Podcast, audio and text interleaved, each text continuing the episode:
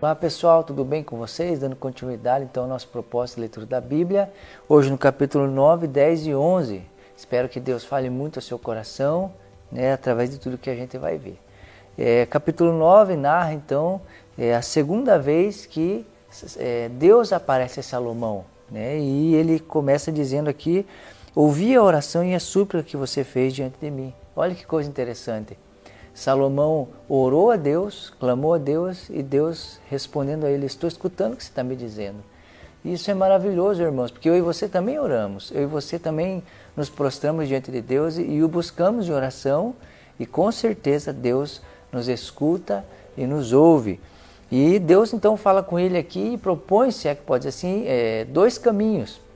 Ele fala que se Salomão obedece, obedecesse, guardasse seus mandamentos, Nunca faltaria descendente para governar Israel e com certeza essa nação seria bem sucedida, né, porque é, se agarrou aquilo que Deus queria que eles fizessem. Também, é, se de alguma maneira eles passassem a adorar outros deuses, abandonassem a Deus, virassem as costas para Deus, deixassem seus mandamentos, viria sobre eles, então, é, como diz no finalzinho aqui, é, desgraça, né, que tem a ver com o caminho que vai se escolher.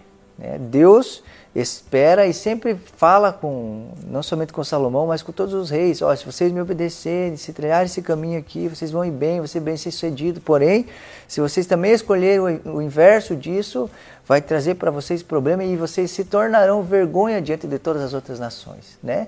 E durante toda a Bíblia você vai ver sempre dois caminhos sendo colocados diante de mim e de você. Jesus falou sobre isso, os dois caminhos, a porta estreita e a porta, a porta larga. Então, é, de certa forma, é, não somente para Salomão ou para os reis, mas para mim e para você, sempre é colocado diante de nós dois caminhos. E a grande verdade é que cada caminho leva a um lugar. Se escolhermos trilhar o caminho que Deus espera, com certeza vamos colher coisas boas da parte de Deus para a nossa vida e vida eterna. É, capítulo 10 aqui, então, vai narrar a visita de uma rainha né, a rainha de Sabá, que ela ouve, escuta então sobre a fama de Salomão, sua grandeza, sua sabedoria, e ela, é, de certa forma, quer ver com seus próprios olhos, ouvir com seus próprios ouvidos, então ela vai até lá e ela faz então perguntas a Salomão, perguntas difíceis de responder. No versículo 3 vai dizer que Salomão respondeu a todas, nenhuma lhe foi tão difícil que não pudesse responder. E aí então, tudo isso que ela vê e escuta de Salomão trouxe honra e glória para Deus. Olha o que vai dizer aqui então no versículo 9: Bendito seja o Senhor, o teu Deus, que se agradou de ti e colocou no trono de Israel. Olha que coisa mais interessante, uma rainha que foi até Salomão para o escutar e saber né, sobre tudo que ouvia. E aí então ela termina ou conclui dizendo e falando sobre o Deus dele. Né? E isso fica muito claro, né, meus irmãos? É, você vê no início do livro Salomão, um menino, é, Salomão, é, seu irmão tentando usurpar o trono e ele nem aparecia quietinho, né? E agora você vê um homem é, deslumbrante, cheio de sabedoria. Aqui ainda no capítulo 9 fala que ele, é, o rei Salomão também construiu navios. Aqui no versículo é, 23 vai falar que todas as pessoas vinham até ele para, de certa forma, é, o escutar e ele tinha então com ele a audiência. É, versículo 14 vai falar do, da sua, do seu assim, é, como ele era de certa forma negociante ou bom com essas coisas. Salomão era alguém é, realmente é, extraordinário, cheio de sabedoria do início ao fim. E tudo isso tem a ver não com sua força, não com o que ele tem ou possui em suas mãos, mas com o que Deus fez nele, na vida dele. E a, essa rainha reconhecia isso, né? E isso é precisa nos fazer pensar, porque com certeza é, Deus deu a mim e a você coisas maravilhosas. Talvez você sabe construir como ninguém, talvez você sabe costurar como ninguém, talvez você saiba pregar como ninguém, talvez eu não sei, existe algo que você faz que deve ser esplêndido, maravilhoso e que isso possa glorificar Deus, que de alguma maneira a gente nunca ache que isso vem de nós ou que, que temos o que temos porque somos bons nisso, mas a grande verdade é que é, Deus em nós faz toda a diferença. É, aqui no versículo 26, então começa, se é que eu posso dizer assim, uma parte triste dessa história.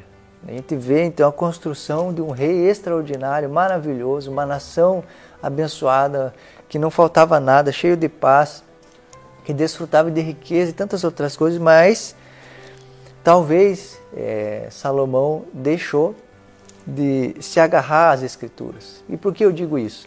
No livro de Deuteronômio fala que quando um rei fosse assumir então o trono, ele deveria estar de olho nas escrituras, estar de olho na palavra de Deus.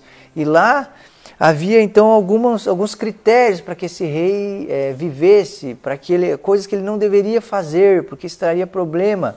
E uma das coisas que diz em Deuteronômio, é, capítulo 17, versículo 40, se você quiser ver, é que ele não deveria ter muitos cavalos, que ele não deveria é, ter muita prata, acumular muita prata, que ele não deveria fazer aliança com o Egito e que ele não deveria é, ter é, é, várias mulheres ou mulheres de outros povos. E aqui vai narrar tudo de certa forma que Salomão fez. Ele tinha vários cavalos, ele tinha várias mulheres. Olha o que diz o versículo 3 do capítulo 11: Casou-se com 700 princesas e trezentas concubinas, e as suas mulheres o levaram a desviar-se.